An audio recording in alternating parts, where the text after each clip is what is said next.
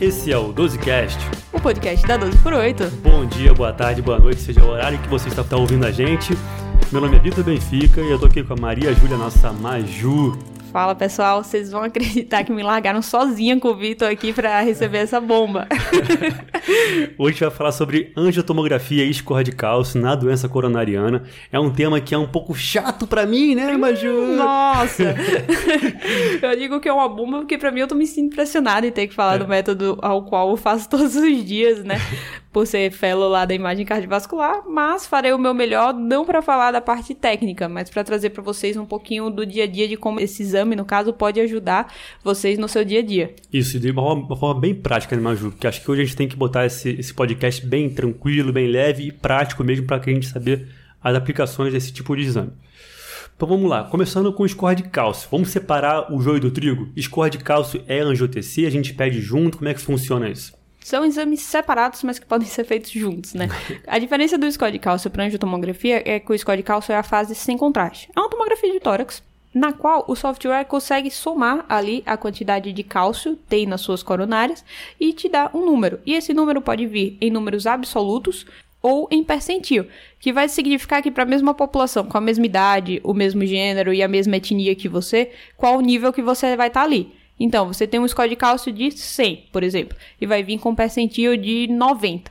Você vai saber que para as pessoas com as mesmas características que você, 90% delas têm um score de cálcio abaixo. Então, isso vai ajudar o médico a guiar qual o risco desse paciente. Perfeito. Então temos algumas indicações para score de cálcio isolado, né? Você pode pedir para aquele paciente que está assintomático ali no risco intermediário.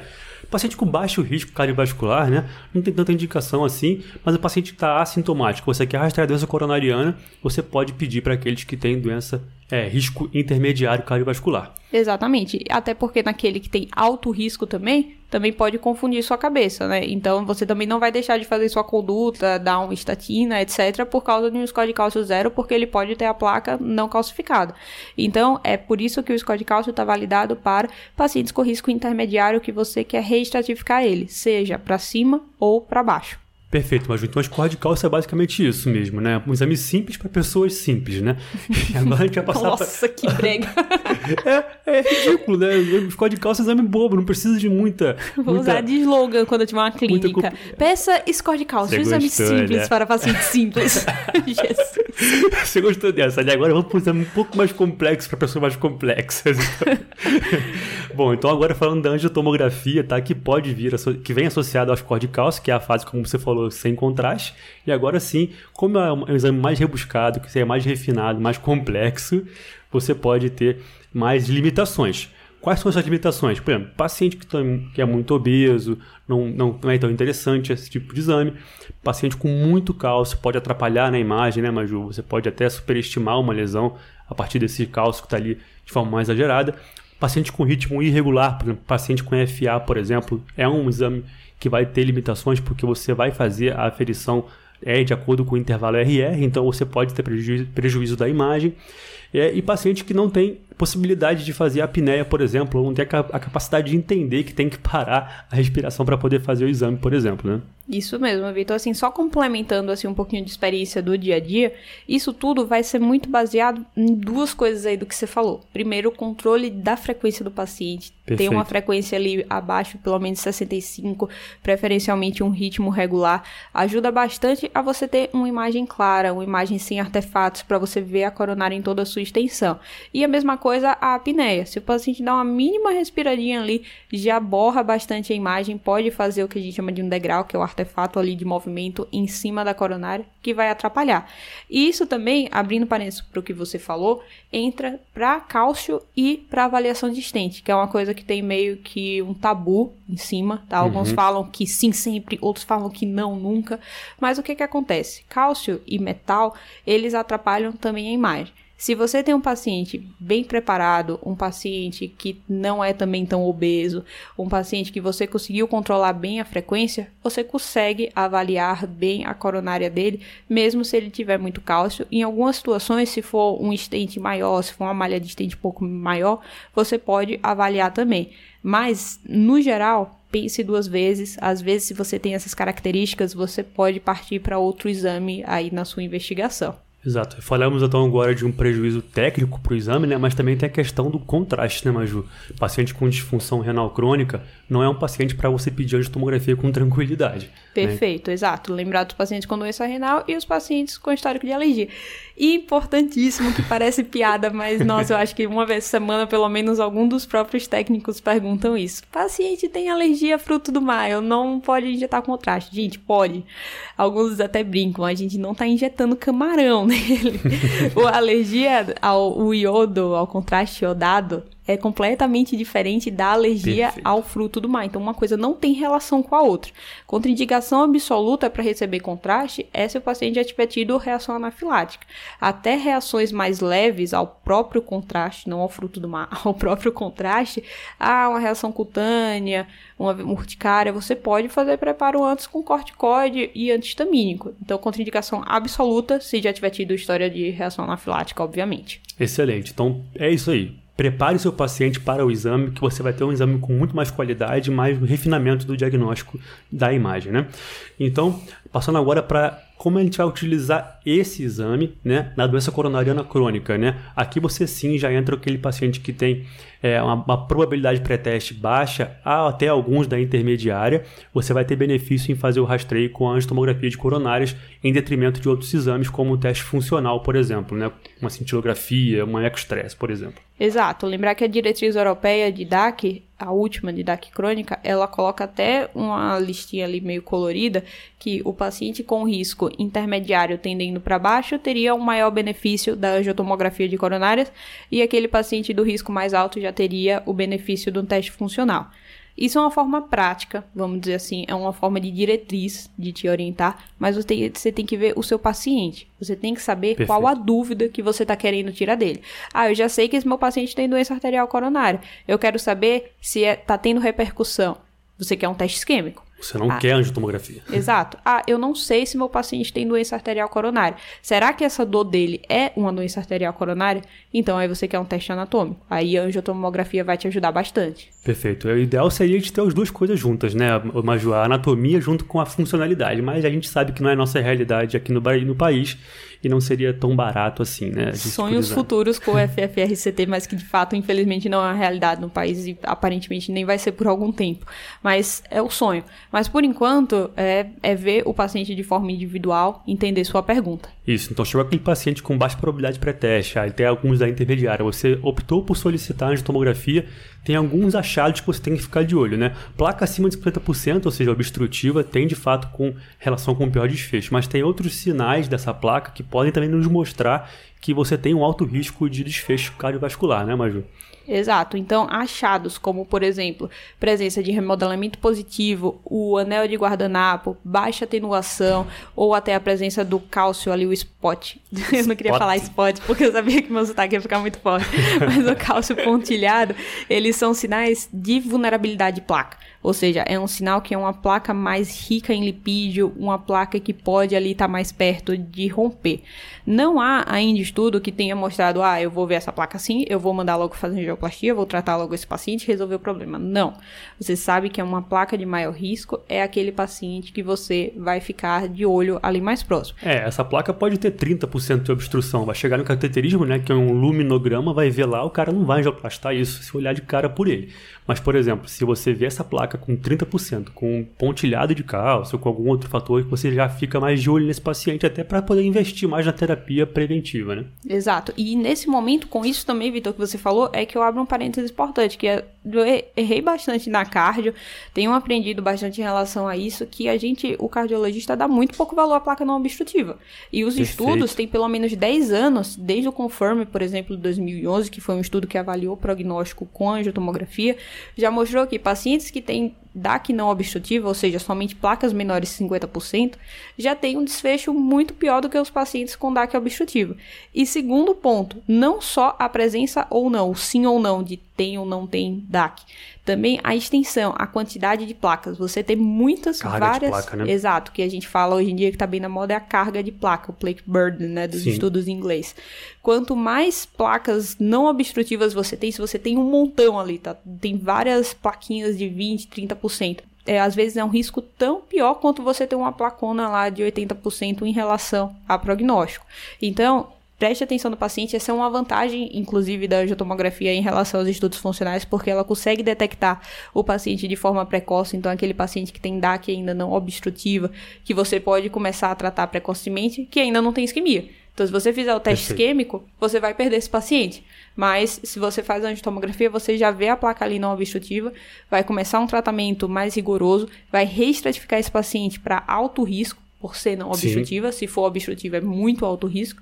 E você vai começar o tratamento intensivo. Excelente. Então, basicamente, a gente saber pedir esse exame, saber preparar esse paciente e, digo mais, saber analisar o resultado desse exame, né? Com muito cuidado para cada paciente. Então, vamos só trazer aqui um resuminho. Acho que a gente já falou bem da questão da doença coronária crônica, qual, qual é a aplicação desse exame. Então, score de cálcio, paciente assintomático, né? Que você está ali com um risco intermediário cardiovascular. E aqui na angiotomografia, aquele paciente que já está com baixa probabilidade pré-teste, até alguns da intermediária, caso você queira ver a anatomia e não, teoricamente, a questão isquêmica, funcional de fato da lesão, né? Exatamente. Então a gente tem a questão do stent, que pode ser difícil se a gente poder avaliar aquela lesão dentro do stent, por exemplo, que pode dificultar, né, Maju? Mas e no paciente que tem ponte, por exemplo, foi uma, uma revascularização cirúrgica e tem ponte, a gente pode pedir angiotomografia para esse tipo de paciente? Exato. Enquanto o stent não é a condição ideal de você fazer análise, a ponte, por outro lado, é espetacular, na verdade, para você fazer análise.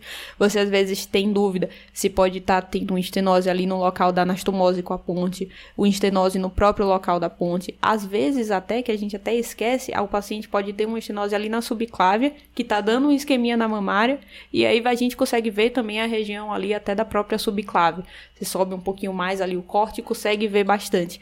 Então, para pacientes revascularizados cirurgicamente, é um exame muito interessante, muito interessante excelente. mesmo. Ótimo. É, só para poder lembrar do pessoal também, tem indicação de você poder avaliar as, a pesquisa de coronárias anômalas, por exemplo, também. Né? Exatamente, né? é uma coisa que a gente não lembra no nosso dia a dia, muitas vezes, a gente que às vezes nem não atende tanto congênita, tudo isso, mas às vezes um paciente jovem, às vezes até atleta, foi fazer um teste ergométrico antes de alguma competição, veio positivo, uma possível causa são coronárias anômalas mesmo, um implante anômalo de coronária que o padrão, o principal exame para ver vai ser a angiotomografia. Então, até nas próprias diretrizes é uma indicação importante. E outra coisa que você deve ver muito no seu dia a dia, né, Vitor, para investigação de IC. Perfeito. Investigação de IC, nós temos que ter em mente, sim, a doença isquêmica, até porque é a mais prevalente em nosso país. E e se você é, investigar esse paciente a fundo, claro, com suspeita prévia, né? Tem um, um, eco que mostra uma alteração que sugira segmentar, parece que ser de fato isquêmica, uma alteração no eletro que também sugira isquêmica, uma história com fator de risco exuberante. Aí você vai solicitar para poder investigar e até, se for o caso, você depois abordar essa lesão coronariana com proposta de remodelar esse ventrículo a partir daquela revascularização. Então tem sim um fundamental papel na, na, na investigação etiológica da insuficiência cardíaca. E outra indicação que a gente acaba vendo muito no nosso dia a dia de quem faz a imagem é discordância entre métodos funcionais.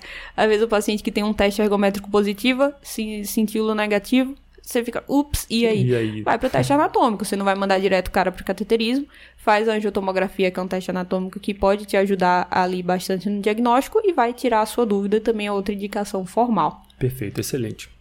E falando de doença coronária, a outra indicação bem importante da angiotomografia é no ambiente de emergência, na dor torácica. Exatamente. Dor torácica aí, claro, envolvendo os principais diagnósticos ameaçadores à vida, né? Síndrome coronariana aguda, o TEP e a dissecção aórtica são esses, essas suspeitas ah, não, não, que a gente pode... Não, você vai puxar para triple rule out, por favor, não faça isso. Eu vou puxar porque tem que falar, porque tá na diretriz, né? Mas a gente sabe que a gente, esse triple rule out é você excluir esses três diagnósticos, você fazer a tomografia para poder ver os três protocolos.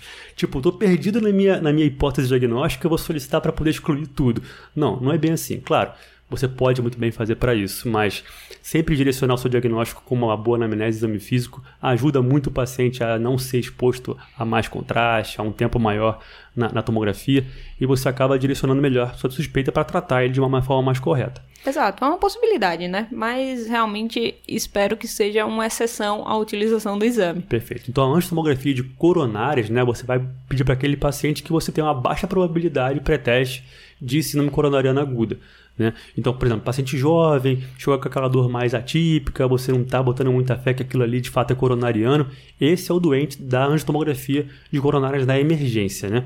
Exato. Formalmente falando, as diretrizes colocam como indicação 1A o paciente com baixo a intermediário risco com eletro não diagnóstico, ou seja, não adianta você pedir uma angiotomografia no paciente que tem um infra ali gigante em várias paredes, e também Exato. no paciente que tem, que tem os marcadores negativos. É, troponina. ECAT. Exato, infarto ECAT, é, falando de forma clínica e simples. É, então, nesse grupo de paciente, Onde é que a angiotomografia foi validada? Foi validada principalmente para reduzir o tempo de permanência do paciente no hospitalar. O principal estudo nesse contexto, que é um estudo que saiu em 2012, que é o HomeCat 2, ele mostrou exatamente isso. Mostrou, primeiro, segurança do estudo, segundo, a eficácia e eficiência. Então, mostrou que reduziu bastante em relação aos outros protocolos clássicos intra-hospitalares o tempo de permanência pra, do paciente para o diagnóstico. E esse paciente também tem que ser bem preparado, né? Porque esse paciente chega com dor, chega ansioso, às vezes taquicárdico, também não adianta colocar ele na tomografia com 100 de frequência, né, Maju? A gente precisa preparar ele melhor e você pode fazer isso imediatamente antes da tomografia. Né? Você pode fazer é, um, um, é, um beta-bloqueador ali pontual, até associar ivabradina se for preciso, e doses altas mesmo, não fica com muita pena. Você vai precisar botar essa frequência ali em torno de 60 a 65, né? idealmente. Né? É, lembrar que o paciente está com dor, o paciente está no pronto-socorro, que é um ambiente extremamente Sim. diferente para ele. Então, ou você já vai controlando o paciente com o beta-bloqueador via oral ali, enquanto ele não não vai ser transferido para fazer o exame, ou dentro do próprio exame, às vezes é possível fazer o beta-bloqueador endovenoso para poder fazer esse controle da frequência e você ter um diagnóstico muito mais acurado, né? Isso, controle os sintomas, obviamente, para você poder diminuir aquela carga adrenérgica e, consequentemente, ter um maior sucesso terapêutico com beta-bloqueio, né? Ou com vabradina, caso você queira associar. Mas é importante lembrar disso porque às vezes chega para você, né, Maju? Você deve xingar pouco, né? Xingo não, pessoal. Pode pedir o exame, sou um amor. Uhum. Chega lá com 100 de frequência, deve ficar com um humor danado. Bom, pessoal, eu acho que, apesar de que eu adoraria passar o dia aqui falando desse tema, Acho que cobrimos aqui as principais indicações tanto do de cálcio quanto da angiotomografia, com suas limitações e os seus detalhes, né, Vitor? Quer fazer um resuminho final aí para o pessoal não se perder? Sim, acho que ficou muito legal, Maju, esse resumão que a gente conseguiu colocar aqui no podcast de hoje. Vamos só resumir para a galera. Então, o de cálcio é basicamente o paciente que está assintomático. Esquece aquele paciente sintomático, a gente costuma pedir outros exames. O assintomático você pode abrir mão do score de cálcio puro e com risco intermediário para doença cardiovascular. Tá? Então é esse paciente para o score de cálcio. Angiotomografia na doença coronariana crônica, né, baixa probabilidade pré-teste ou até algum da intermediária ali que você não quer puramente ver a funcionalidade, você quer basicamente ver a anatomia daquele paciente para depois poder restratificar, né, é, ou até avaliar de, de, de, forma mais incisiva depois da isquemia. E depois na síndrome coronariana aguda, onde você pode, a angiotomografia como um todo, descartar outras hipóteses de ameaçadoras à vida na dor torácica, como TEP e dissecção, por exemplo, até porque são tratamentos antagônicos, né?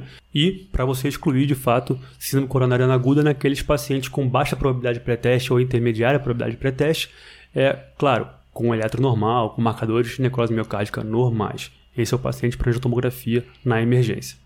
Perfeito, pessoal. Eu espero que vocês tenham gostado do nosso resumão sobre o tema. Se tiver alguma dúvida, se tiver tido alguma dúvida do seu dia a dia que você não tenha, que a gente não tenha abordado, pode perguntar pra gente no Instagram e segue, avalia, ativa o sininho aqui no Spotify para você não perder nenhum episódio. É isso aí, galera. Muito obrigado, Maju, pela presença sua ilustre hoje, a rainha da imagem cardiovascular. Nossa senhora, queria, tô longe. Muito obrigada a você, Vitor, pela Foi companhia, um por ter ouvido e também por ter incluído tanto da parte clínica que é tão importante, né? Tamo junto, galera. Muito obrigado, Maju. Muito obrigado a todo mundo que tá ouvindo a gente. Valeu.